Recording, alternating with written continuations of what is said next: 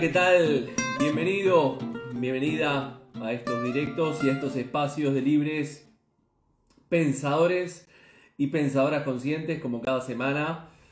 eh, haciendo este directo, vamos a esperar que se vaya sumando la gente a este directo que acaba de comenzar.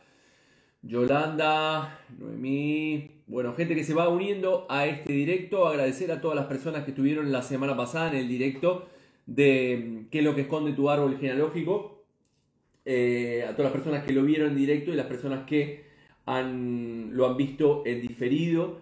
eh, y por la infinidad de mensajes y, consultas que he tenido. Agradecerles también por la infinidad de, de mensajes, de consultas que, que he tenido a través de las, de las redes sociales. Y es por esta razón que eh, hoy nuevamente voy a hacer otro directo o la parte 2 de lo que esconde tu árbol genealógico. Mientras se va sumando la gente, agradecer a todas las personas, este, mm, como decía, que estaban allí, a todos los enamorados, a mi pareja Silvia que está por allí, que nos festejamos hoy el Día de los Enamorados, lo vamos a festejar mañana. Así que, que nada, también recordarles que si quieres saber más de esta temática, eh, estoy impartiendo un curso por Zoom. Eh, así que lo puedes hacer desde tu casa, que hablaremos todo sobre psicosomática clínica, transgeneracional, cómo armar un árbol genealógico, etcétera, etcétera. También están los cursos pregrabados dentro de la plataforma. Eh, también recordarles que para la gente que quiere hacer cursos de presenciales aquí en Galicia, en marzo estaremos impartiendo el curso Practitioner Coach en programación neurolingüística. También es un día muy especial, además de ser el Día de los Enamorados, que como dije, saludo a mi pareja que, está por ahí. Este, también es, un, es el cumpleaños de una persona muy importante para mí en mi vida, que es la que me ha dado la vida, la que me, la que me gestó, mi madre, mi vieja, que es mi fan número uno, que siempre no se pierde en ningún directo, así que quiero mandarle un saludo especial y agradecerle por haber estado siempre aquí, este, en tanto las buenas como las malas, como siempre digo, las madres reúnen curiosamente todo lo bueno y todo lo malo, pero en este caso, este, la verdad que, que me ha ido bastante bien con la mía, dentro de lo que cabe. Estoy un poco constipado, eh, estoy con, me pasé sonando la, la nariz. Bueno, entonces vamos a empezar este directo. Si quieren ir haciendo consultas en esta oportunidad, las vamos a ir haciendo. Me hicieron algunas, algunas consultas este, a través del, del post. Eh, como decía la semana pasada, decidí hacer un consultorio, en lugar de un consultorio de psicosomática clínica, como hago este, habitualmente todos los meses, hacer un con- consultorio transgeneracional, pura y exclusivamente. Tuvo una buena repercusión y me podían, y me preguntaron si podía ampliar la información. Así que hago este directo eh, complementario de qué es lo que esconde el árbol genealógico y todo lo que esconde nuestros ancestros y de cómo dije la semana pasada también que era la llave de poder eh, encontrar algunas respuestas eh, de las cosas que nos suceden hoy en nuestro día a día, eh, que no podemos alcanzar determinados objetivos, etc. ¿no? Entonces, como decía, cualquier consulta que tengan del árbol genealógico las van poniendo allí y las iré respondiendo a medida que vamos avanzando en este directo que tendrá una duración aproximadamente de 30 minutos de 9 a 9.30, 9.40 máximo. La semana pasada nos extendimos un poco más porque había gente que seguía preguntando. Primeramente tenemos que entender que nuestro cuerpo responde eh, a la, responde a la, a la pregunta o, le da una respuesta a la interpretación que nosotros hacemos de las experiencias que nos tocan vivir en nuestra vida, ¿no? Y, y- cuando estas experiencias son, son básicamente traumáticas, estresantes y que consideramos nosotros como, como negativas, al final esto lleva a superar nuestros propios umbrales de tolerancia y todo esto que no, hemos, sido capaces de, de digerir o de expresar en nuestra vida se termina imprimiendo eh, en nuestro cuerpo o en nuestra psique en forma de síntomas y en comportamientos o actitudes de las cuales nosotros no somos conscientes.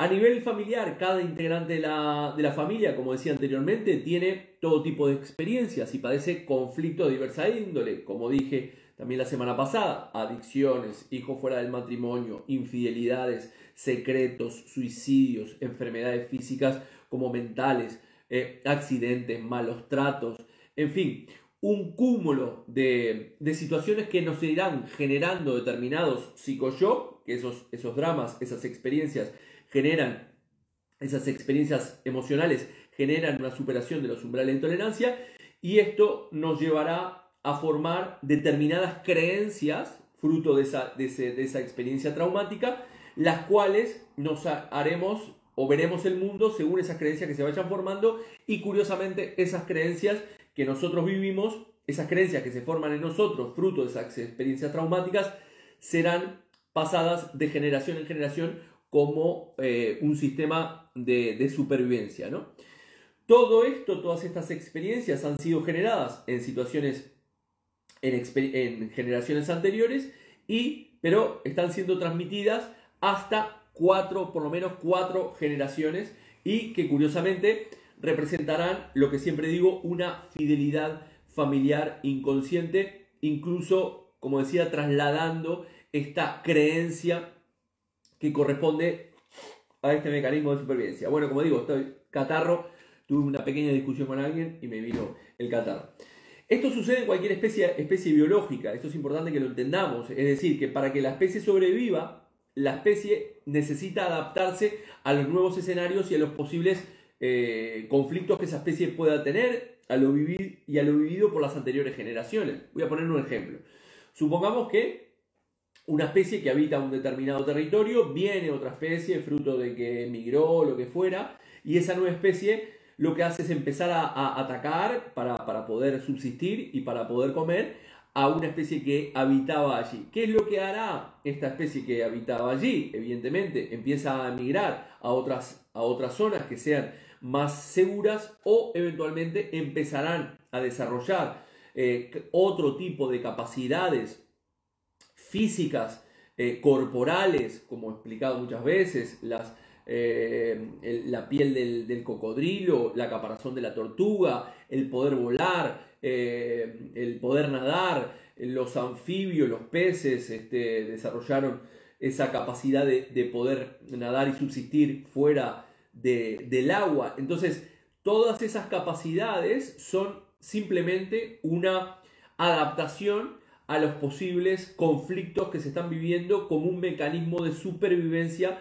para que esa especie pueda seguir teniendo y, sobrevivir. Pero evidentemente esta, esta adaptación llevará a que el animal durante años, para desarrollar esas nuevas capacidades, se producirá efectos físicos que eh, tendrá que ir soportando como simplemente un sistema de supervivencia. Lo mismo sucede con nosotros, los seres humanos, y vamos transmitiendo a las siguientes generaciones estas experiencias traumáticas que, generan esas, creencias y que vamos transmitiendo a siguientes generaciones. Por ejemplo, alguien que tuvo mucho dinero, al final lo mataron por tener mucho dinero. Eh, o alguien que murió por, eh, cuando dio a luz a un, a, un niño, o eh, una mujer que se tuvo que vascularizar y, desarrollar una energía muy masculina para, para, sobrevivir, o alguien que murió intoxicado. ¿Qué es lo que pasará en las siguientes generaciones? Esta experiencia vivida por los antepasados llevará a que las nuevas generaciones adquieran esa creencia que, está en el inconsciente colectivo de esa familia, que por ejemplo la creencia es el dinero es malo, tener hijos puede ser mortal, comer esta comida también puede ser este, eh, mortal. Eh, yo qué sé, dije tener hijos, comer, bueno, todo tipo de situaciones traumáticas que van a ser transmitidas de generación en generación simplemente por un instinto de supervivencia, pero esta, esta creencia está instalada en ti actualmente y tú no eres consciente de que en realidad corresponde a una experiencia de antepasados y a ti te lleva a tener determinados comportamientos, conductas y ver la vida de una manera muy sesgada y determinada y esa creencia que puede ser limitante no te permitirá alcanzar los objetivos que quieres alcanzar hoy en día, ¿no? Entonces, como hablamos la semana pasada, te terminarás preguntando por qué enfermo si yo soy una persona sana, soy una persona que me cuido, eh, por qué atraigo las mismas parejas, por qué siempre estoy con los mismos trabajos, por qué no me siento a gusto en los lugares en los cuales vivo, por qué soy alérgico a la lactosa o al gluten, por qué he elegido esta, esta profesión particularmente si no es la que me gusta o la que me apasiona. ¿Por qué no puedo tener hijos? Como decía, eh, no sé, en fin, un, mundo de, y un montón de preguntas que nosotros estamos desarrollando determinadas actividades eh, en nuestra vida, pero de las cuales hay un impulso inconsciente que me lleva a esa determinada conducta, a ese determinado comportamiento y que corresponden a esa programación que ha sido vivida por mis antepasados. Bien, también, como expliqué la semana pasada con respecto al tema del árbol, ¿qué es lo que eh, quiero que tomemos conciencia? El, árbol genealógico realmente, y, real y metafóricamente, es un árbol, quiere decir esto que nosotros como una parte minúscula de ese árbol, como una rama de ese árbol, cualquier cosa que le pase a ese árbol, evidentemente nos afectará a nosotros sin que nosotros tengamos idea de que el problema no está en la rama, está realmente en las raíces de ese árbol. Ese árbol, si no se nutre adecuadamente, la rama en la punta no, no le llegarán los nutrientes y se terminará muriendo ese árbol eh, o esa, o esa rama, ¿no? Porque en realidad el problema no está en la propia rama, sino que está en partes más, en ramas más abajo, que no son esa rama tan pequeñita que representamos eh, nosotros, ¿no? Expliqué que una de las tantas personas que, trabajó, bueno, se la considera la, madre de la psicogenealogía, fue Anne Susenberger, en el cual empezó a desarrollar todo el tema del árbol genealógico a partir de una apreciación que le dijo la, que le dijo la hija, que curiosamente todos los segundos hermanos, tanto de su padre, de su madre, como, como de ella, eh, habían fallecido, ¿no? Entonces a partir de aquí empezaron a, a investigar y analizar el propio árbol genealógico y, lo vieron detenidamente percatándose de que se repetían fechas, de que había comportamientos también que se repetían, historias, profesiones, etc. Un sinfín de patrones y de memorias que ellas estaban viviendo hoy, pero que su árbol genealógico ya les decía. Eh, algunos libros, recomendar algunos libros que me preguntaron también, Jesús Casla, Descodificación Biotransgeneracional. Esa es una.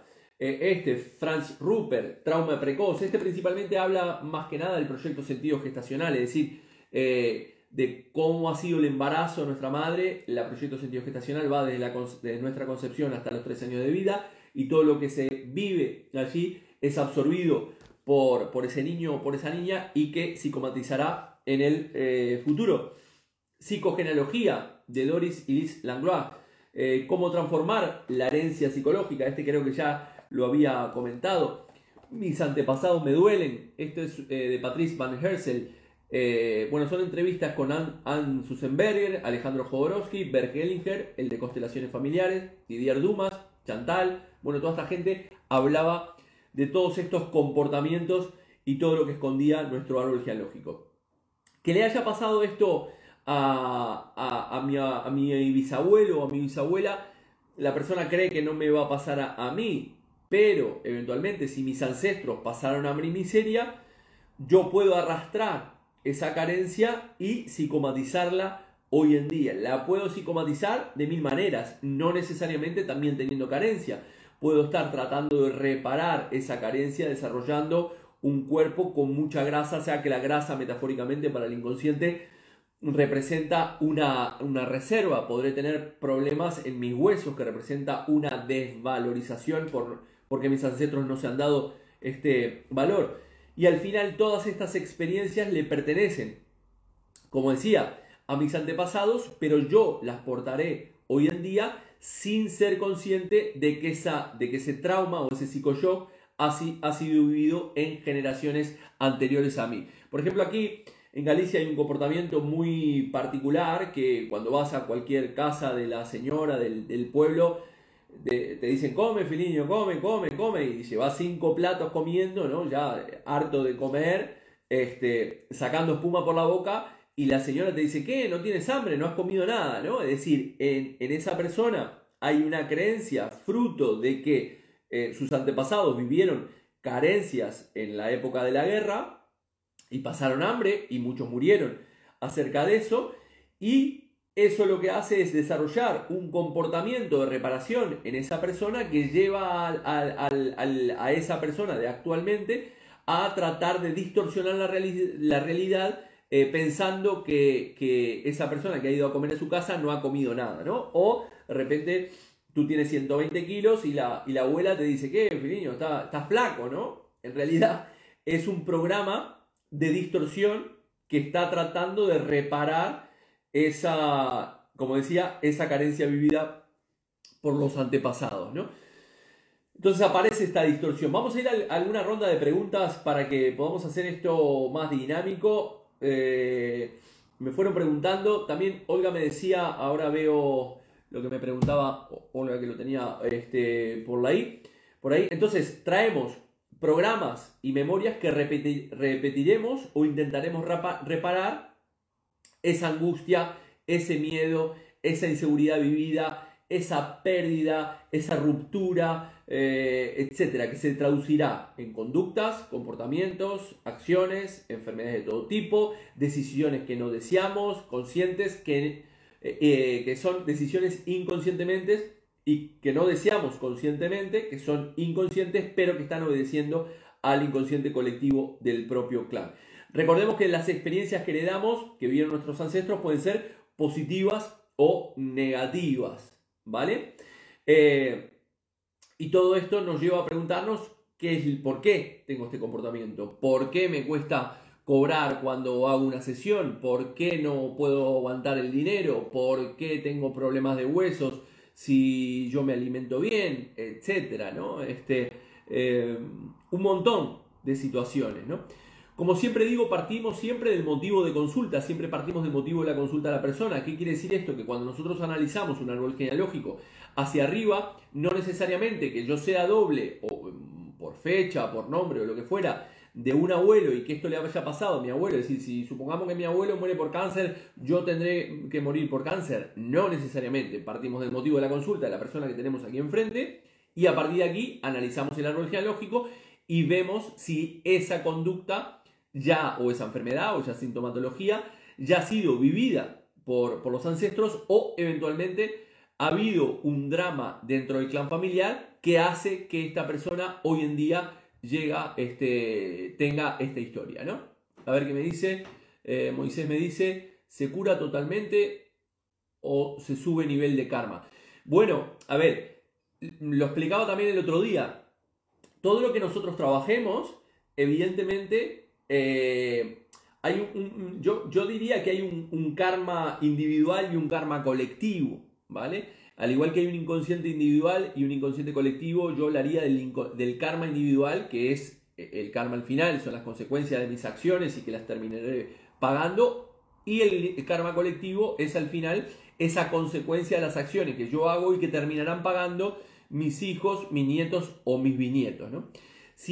Decía la semana pasada que todo lo que trabajemos nosotros en, nuestro propio, nuestra propia terapéutica, en nuestra propia vida contemporánea, eh, hará que esta programación o esta memoria no sea trasladada a siguientes generaciones. ¿no? Entonces, por eso hablo de generar un egregor, es decir, un inconsciente colectivo, una personalidad de clan lo más sana posible. Cuantos más personas se trabajen dentro del propio clan, evidentemente menos carga dejaremos a las nuevas generaciones y las generaciones siguientes vendrán con otro tipo de problemáticas, no sé, pero por lo menos eh, no la nuestra, ¿no? Entonces, eh, ¿Se sana? Eh, me decía Moisés aquí, me pregunta si se sana. ¿Se cura totalmente? Sí, curamos nosotros y a su vez esa terapéutica que yo puedo a través de mi propia curación hará que no se repita de siguientes generaciones. Eh, estás resfriado como es casi el resto de la gente, incluida yo, que te mejores pronto. Carmen me dice, bueno, el resfriado lo tengo muy identificado, en mi caso, este, he estado frío con alguien, he tenido una pequeña discusión con alguien eh, y he enfermado hoy. Así que bueno, yo considero que el 100% de las enfermedades, así como un simple catarro, porque hay personas que actualmente en esta época, aquí en invierno, aquí en, en Europa, no tienen catarro y otras sí, no es casual. Entonces mm, yo suelo ver las situaciones o las sintomatologías de todo tipo desde el punto de vista de la psicosomática. Moisés también pregunta, ¿hay constelaciones familiares este, por raza constelaciones familiares por raza. A ver, las constelaciones familiares, ah, y ahora haciendo esto leí el otro día algo de, de Hans que, que, me pareció este, curioso y volví a, recordar. No sé a qué hace referencia Moisés con, respecto, no, no me queda claro el concepto de constelaciones familiares por raza. Recordemos que nuestro clan familiar es un sistema. Lo que tratan las constelaciones familiares al final es ese sistema se constela el propio sistema, es decir, a través del cambio de un individuo cambia el sistema, porque esa información está en el inconsciente colectivo, como decía anteriormente.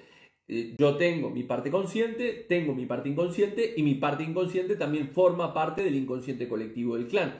¿Qué significa esto? Que evidentemente mi cambio producirá cambios en el propio inconsciente colectivo del clan y esto hará que, que todo el sistema cambie a partir de mi cambio. No sé si querías eh, preguntar esto. También decía que lo que leí de Susenberger el otro día, que me parecía muy curioso, las relaciones, por ejemplo, de diferentes razas, ahora que mencionas el tema de las, de las razas, ¿no? Tenemos que entender que nosotros llevamos una programación de mi propio clan y que ese clan tiene unas determinadas costumbres según, eh, determinadas costumbres socioculturales según donde este, ha nacido. Entonces, ¿qué pasa? Cuando una persona por ejemplo, eh, se, eh, eh, se, empareja con otra persona de otra raza, con otras culturas, ahí hay un choque cultural y cada persona, cada persona de esa pareja va a tratar de obedecer a esa fidelidad familiar inconsciente de su propia cultura y de su propia raza y aquí es donde se pueden producir grandes choques en la pareja fruto de esa fidelidad familiar inconsciente que cada uno de los integrantes de la pareja trata de, cumplir. Eh, más preguntas. Eh, ¿Qué más? Más preguntas que tengamos por aquí. Eh, vale, me preguntaba este, en una de las consultas que me hacían a través del, post, este, era Olga que me decía que me preguntaba cómo sanar las heridas y enfermedades que ve en ella pero que también la ha visto con el tema de sus padres. Bueno, como decía, la toma de conciencia, es decir, tomar conciencia de que yo estoy cargando con una memoria y una programación de un ancestro, esto ya representa el 50% del conflicto, la solución. Pero hay personas que les basta solamente el tomar conciencia de, cuál es el, el, programa que están cargando, la memoria que están cargando y la liberan directamente y hay otras personas que por esta fidelidad de familiares inconscientes y las lealtades invisibles que tiene eh, el ser, ese ser o esa persona al propio clan, les costará más y tendrá que realizar la terapéutica. ¿En qué consiste la terapéutica? Bueno, yo en mi caso utilizo muchas herramientas de programación neurolingüística, lo que son relajaciones o inducciones en el cual entramos en el inconsciente de la persona y realizamos un acto simbólico dentro de ese estado alterado de conciencia para que el inconsciente entienda que yo he podido cortar con, esta, con este vínculo inconsciente que estoy manteniendo todavía con mi abuelo o con mi bisabuelo. Otras partes de la terapéutica que podemos utilizar, por ejemplo, el tema de utilizar cartas o actos simbólicos de todo tipo que podemos hacer nosotros eh, para darle esa información al inconsciente y que termine eh, liberando. Voy a saludar a mi amigo también, Miguel Valls, que anda por ahí, este, en el cual he hecho muchos directos. Mi hermano, eh, te mando un fuerte abrazo. En breve, eh, recordarles que en mayo vamos a tener el camino iniciático con, con Miguel, aquí el camino iniciático de Santiago de Compostela, y vamos a trabajar el árbol eh, de la vida. Vale, recordemos que, como decía, tomar conciencia es la resolución del, del conflicto, el 50% de la resolución del conflicto, pero luego hay que seguir trabajando cosas que podemos ver en el árbol genealógico que hablé la semana pasada. Vascularización de la persona, es decir, yo nazco un hombre, pero mis padres querían una, una niña. Yo puedo desarrollar una energía femenina muy presente o viceversa. Mis padres nacen una niña y querían un hombre, entonces esa niña va a desarrollar una energía masculina muy presente. Esa niña que desarrolló una energía masculina muy presente, si es hetero, puede tener un problema con otra pareja eh, su, pareja, su marido, en este caso hombre biológico, eh, porque chocará debido a que no puede haber eh, dos machos alfa dentro de un mismo territorio. Esto es biológico, no lo pensemos con un, tema, de un tema mental, ¿no? no lo pensemos de esta, de esta manera, de forma mental o de una parte lógica. Nuestro inconsciente se mueve en un, en un software que no tiene nada que ver con lo que nosotros este, entendemos de la parte consciente. Mencioné también la semana pasada el síndrome yaciente o el, hijo de reemplazo cuando alguien se muere o hay un aborto antes de, mí. Eh, mencioné también el concepto de la rueda de repuesto, es decir, cuando una pareja tiene, eh, trae otro hijo inconscientemente porque tiene miedo de que se le pueda morir el primer hijo o tuvo problemas con el, primer hijo, el primer embarazo y inconscientemente trae a, otro que, que es una rueda de repuesto por las dudas que em, desaparezca el primero, el problema es que el segundo va a tener un montón de características eh, este, psíquicas que, que, no sabrá de dónde vienen y que puede obedecer a esta rueda de repuesto. Hablé también del concepto de la rama muerta o la rama nueva. No son lo mismo, ¿no? La rama muerta es por un lado, la rama nueva es por otro. La rama muerta es cuando, como decía, el árbol está muy tóxico y lo que se hace es depositar toda esa toxicidad en una rama muerta, es decir, una persona que no puede tener hijos o no quiere tenerlos, directamente no quiere tenerlos o no puede tenerlos, el árbol termina en esa rama o personas que eh, pueden nacer como personas autistas, síndrome de Down, que al final no, no tienen hijos y evidentemente el árbol termina en esa rama. La rama nueva sería todo lo contrario, es decir, cuando el árbol está muy tóxico, el árbol, el inconsciente colectivo del clan, se encarga de traer una nueva persona que viene con una nueva forma de, pensar totalmente diferente a los antepasados y esto lo que permite es poder seguir creciendo, eh, eh, el árbol puede seguir creciendo en, nuestro, eh, en las siguientes generaciones, ¿no? ¿Qué otras cosas podemos observar? Como dije, problemas de ansiedad que podemos portar de mis ancestros, ansiedad, depresión, eh, depresiones que haya podido vivir tu madre durante el proyecto sentido gestacional, como dije, el por qué no puedo tener hijos, todos los temas relacionados con el dinero también lo hablé, cómo, cómo se pagan las deudas emocionales, es decir, eh, generamos una deuda o eventualmente eh, mi tío cuidó este, de mi, mi tío no, o mi tío abuelo cuidó de mi padre y entonces se generó una deuda emocional arriba y yo terminaré pagando. ¿Cómo la termino pagando? Por ejemplo, en mi trabajo puedo, puedo trabajar mucho y cobrar poco, me cuesta cobrar, si paso consulta, me cuesta cobrar, puedo pagarlo con la grasa, ya que la grasa son reservas, puedo pagarlo, dije, con corazón, eh, hígado o riñón, o huesos también. Eh, hablamos de desvalorización, eh, puedo pagarlo con mis conductas o mis actos de vida pagan esa deuda, yo, por ejemplo, tenía una conducta que necesitaba pagar, íbamos a, a cualquier lado y pagaba, pagaba, pagaba, ¿no? Íbamos a comer y invitaba a pagar. E, es decir, en mí había un programa de, este, de deuda emocional. Eh, más temas relacionados con el trabajo, también expliqué cómo hacemos, este, reparamos a través de la profesión. Es decir, hay un drama en, en las anteriores generaciones y lo que hacen las siguientes generaciones es traer a un profesional que trata de, mm, de alguna manera, de reparar ese drama. Personas que han perdido la casa, nace un arquitecto. Personas que han muerto por no tener asistencia médica, nace un médico. Personas que no se han podido defender, nace un abogado. Eh, personas que no han podido tener eh, la familia toda junta y nace una, un, un, hombre o una mujer que trabaja en la hostelería o tiene un restaurante, reúne metafóricamente a la familia y así sucesivamente. ¿no? A ver más que me dicen por acá. La, la, nueva, la rama nueva es la mismo que la oveja negra. Sí, efectivamente. Au, au, Adam. Exactamente. Por lo general, las ramas nuevas suelen ser la oveja negra de la familia. Es decir, son personas que la familia no, los entiende, son personas que están totalmente eh, fuera de lo que son las creencias y las convenciones eh, eh, familiares, de todo eso que hablaba al principio, de todo ese software que puede tener un propio clan familiar en cuanto a las creencias relacionadas a la familia, al dinero, a la pareja, al amor, a la política, a, las enfermedades, etcétera, etcétera. Entonces, por lo general, Las ovejas negras de la familia son personas que suelen ser eh, ramas, eh, ramas nuevas, ¿no? Es decir, que no mm, tratan de alguna manera de volver a reflotar ese árbol. Es como explicaba la otra vez el tema de sacar un esqueje de una planta y volver a plantarla, ¿no? Esa sería la, rama nueva, porque al final eh, la, la, planta se está muriendo o el árbol se está muriendo. Sacas un esqueje y lo vuelves a plantar. Eso sería la rama nueva y, como bien dices, pueden representar lo que son la, la oveja negra. Marina, ¿qué tal Marina?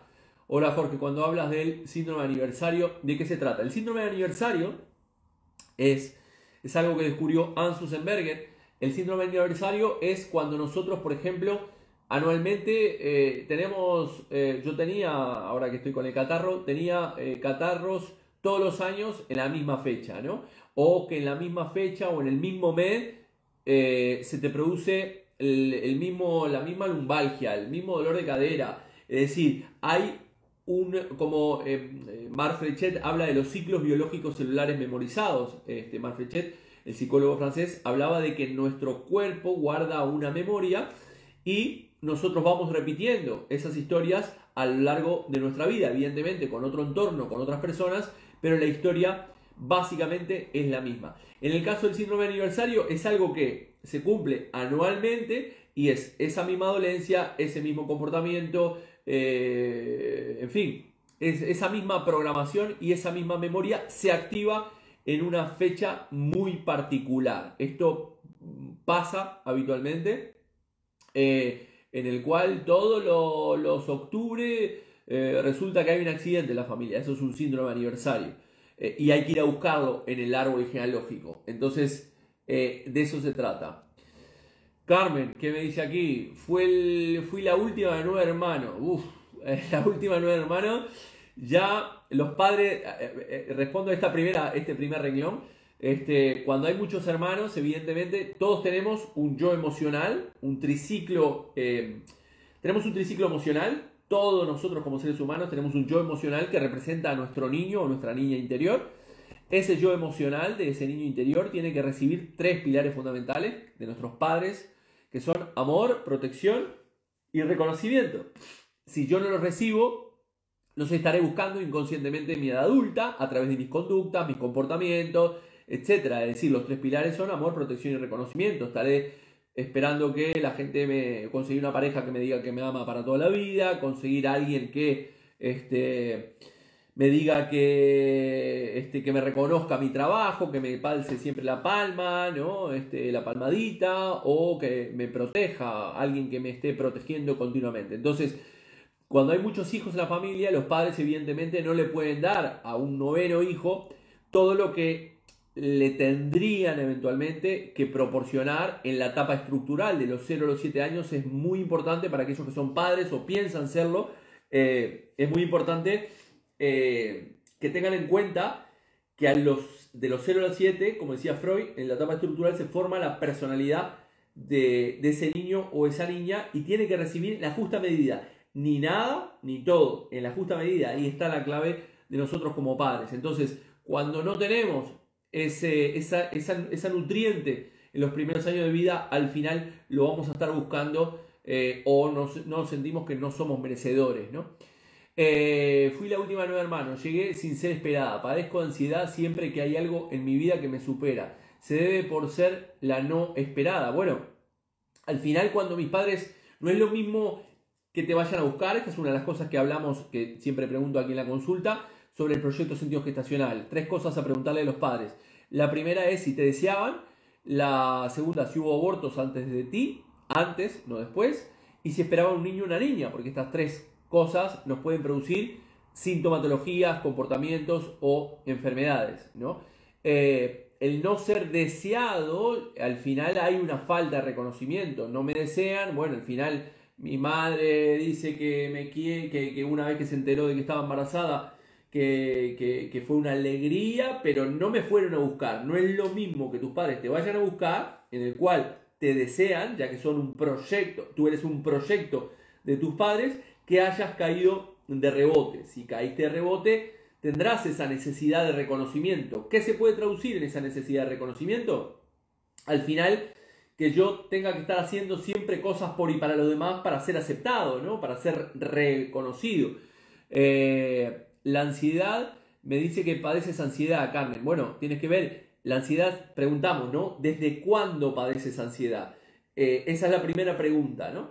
Eh, a partir de ese desde cuándo, si la persona dice, padezco ansiedad de los 20 años, ¿vale? Entonces te preguntaría, ¿qué te pasó a esos 20 años? Si la ansiedad la traes desde, desde que tienes uso de razón o de que, de que eres muy pequeña, ya experimentas esos conflictos de ansiedad, ya ahí podríamos estar hablando de ese proyecto sentido gestacional que estás mencionando, es decir, del no haber sido deseada. Es decir, hay múltiples factores, pero esto es parte de la propia terapéutica. Como digo siempre, no podemos sacar las cosas de contexto porque el motivo de consulta tiene que ser analizado dentro de un contexto porque ese cuadro de ansiedad, básicamente la ansiedad, como siempre digo, es que mi mente está muy continuamente en el futuro, la depresión es cuando mi mente está en el, en el pasado.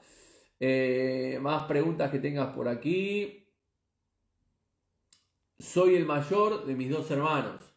Eh, fit. Soy el mayor de mis dos hermanos. Bien. Eh, ¿Cuál es la pregunta? ah, quiero, creo que sos Rafael, ¿no? Este, el mayor de mis dos, de mis dos hermanos por ejemplo, aquí en este caso, ¿no? En el tema de los dos hermanos, puede haber una rueda de repuesto, como dije anteriormente, es decir, eh, mis padres tienen un, niño o una niña y eventualmente eh, tienen miedo a perder ese niño o esa niña y lo que hacen inconscientemente es generar otro niño que curiosamente, en cuanto a las fechas, hay una metodología para ver las fechas, eh, representa el primero. El segundo, ¿qué es lo que le va a pasar? Ese, como es una rueda de repuesto, el primero no se va a sentir merecedor al final todo va a ser para el, primero.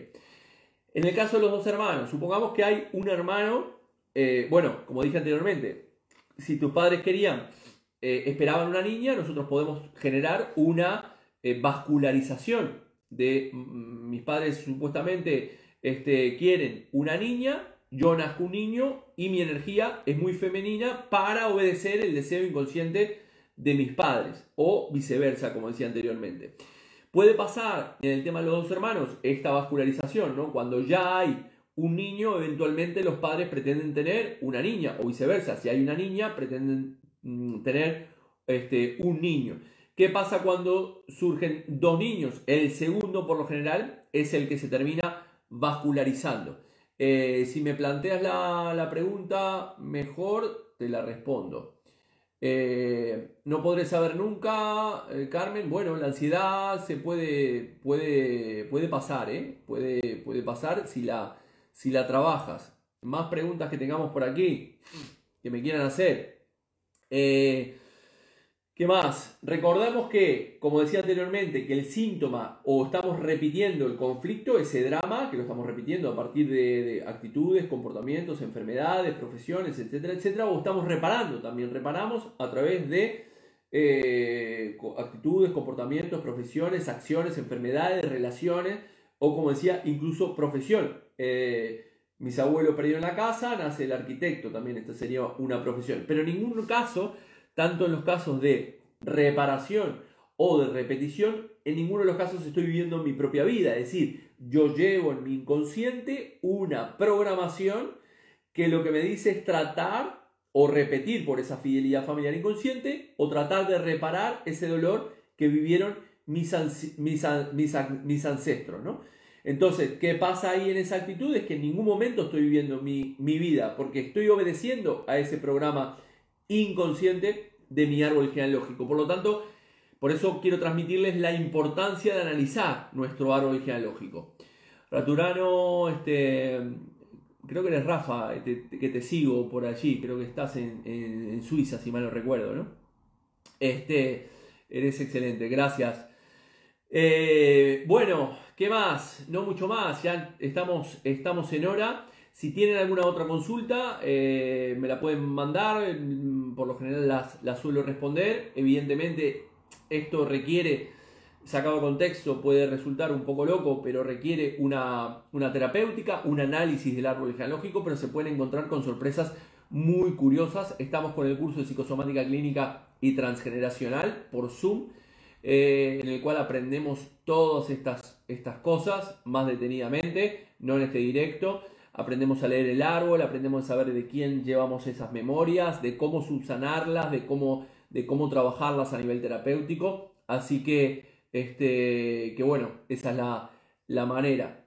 Eh, más acá, los hijos no nacidos son también una lealtad. Los hijos no nacidos son una lealtad. A ver, cuando no nace un hijo, eh, se produce lo que se llama, se puede producir lo que se llama un síndrome yaciente. Es decir, principalmente hay un dolor bastante importante que se genera principalmente en la madre por la, por la pérdida de ese, de ese niño. Eh, aunque lo haya hecho, hecho un aborto a nivel este, queriendo, pero se genera una pérdida, un vacío, un, trauma en ese inconsciente de ese clan o de esa persona y tratará de ser compensado en siguientes generaciones o con un hermano eh, que venga después de ese aborto, de ese niño que no nació, o eventualmente en siguientes generaciones si la madre ya no está con posibilidad de procrear, las siguientes generaciones serán las que traerán a ese niño fallecido y que evidentemente serán un sustituto del anterior, ¿no? Entonces aquí esa persona que es el sustituto del anterior no está viviendo su propia vida. En el síndrome yaciente hay una especie de dualidad, problemas psicológicos, hay una parte de mí que quiere ir para un lado, pero otra parte de mí que es la otra energía que, con la cual cargo me lleva hacia el otro lado, tienen sintomatologías como bruxismo, TDAH, es decir, hiperactividad, eh, ¿qué más? Eh, diabetes, eh, ¿qué más? Problemas digestivos, entre otras cosas. Raquel, ¿la ansiedad con qué terapia es la mejor para superarla? Bueno, la terapéutica es primero es lo mejor la ansiedad, igual que la depresión, es el vivir el aquí y ahora. Eso es lo que tenemos que aprender, a poder vivir en el aquí y ahora, aprender del pasado, de las experiencias del pasado, no quedar anclados o anclada o anclado en el pasado, aprender de ese pasado, disfrutar de este presente y proyectarme al futuro, pero no quedarme ni a vivir en el pasado ni tampoco vivir en el futuro, porque lo único que tenemos es el presente, es el aquí y el ahora. Entonces, lo mejor para trabajar la ansiedad, eh, ¿qué terapia es, por ejemplo, eh, meditación? La meditación es muy importante porque lo que hace es volvernos observadores de nuestros propios pensamientos, ¿no? No, se trata de la meditación, no se trata de aquietar la mente. Eh, cuando, cuando meditamos, se dice que cuando tú haces una oración, lo que haces es pedirle a Dios, al Dios que, creas, eh, y cuando meditamos, nosotros tratamos de aquietar la mente para dejar que ese Dios en el cual creo eh, hable en mí, ¿no? Esa sería básicamente la historia. Por lo tanto, lo importante para trabajar la ansiedad es, es trabajar eh, o practicar la meditación y generar un, un, hábito de meditar diariamente, por lo menos, no sé, 5 o 10 minutos, todo vale, ¿vale? Así que es importante trabajar. Rod, gracias. Rod va a estar en el Camino de Santiago que realizaremos en mayo. Más. Me, Au me dice, me encanta tu habilidad para responder tan rápido y muy completo. Muchas gracias. Bueno, eh, es que son muchas horas de vuelo aquí en la consulta, más allá de todos los libros que tengo ahí, de todos los libros que les mostré. Me encanta leer y, principalmente la experiencia me lo da la propia terapéutica, ¿no? He hecho árboles genealógicos eh, a punta pala y entonces eh, eh, al final cuando uno va, va tomando ese, ese, esa experiencia de leerlos y ver los posibles conflictos que se puedan presentar, eso te da la, la posibilidad a, a, poder analizar varias, varias cosas. Más cosas que tengan por aquí. Bueno, no hay mucho más. Entonces, este directo va a quedar grabado, como siempre les digo. gracias por vuestros mensajes. Eh, entrar en la página web jorgerialcoach.com. Allí están los cursos que ya están pregrabados, los cursos que se pueden apuntar que haremos por, por Zoom y este, los cursos presenciales que tendremos aquí en Galicia de fin de semana el Practitioner Coach en programación neurolingüística. Eh, no mucho más. Gracias por estar ahí. Eh, como decía, Asusenberger decía que los duelos no hechos, las lágrimas no derramadas, los secretos de familia, las identificaciones inconscientes y las lealtades invisibles eh, pasean sobre los hijos y los descendientes y lo que no se expresa con palabras al final se expresa con dolores. Así que eh, nada, feliz Día de los Enamorados para todos y para todas. Este, el amor es la fuerza más grande eh, que podemos experimentar para sanar en todos nosotros como seres humanos. No olvidemos nunca, la frecuencia del amor es, es una vibración muy alta y nos permite sanar. También volver a, mandarle un saludo, que es el Día de los Enamorados, pero también es el día del cumpleaños de, mi madre que está este, por allí. Eh, así que nada, agradecerle también a mi madre, agradecerle a mi pareja Silvia y, y no mucho más. Gracias a todos, paz profunda, un fuerte abrazo. Chau, chau.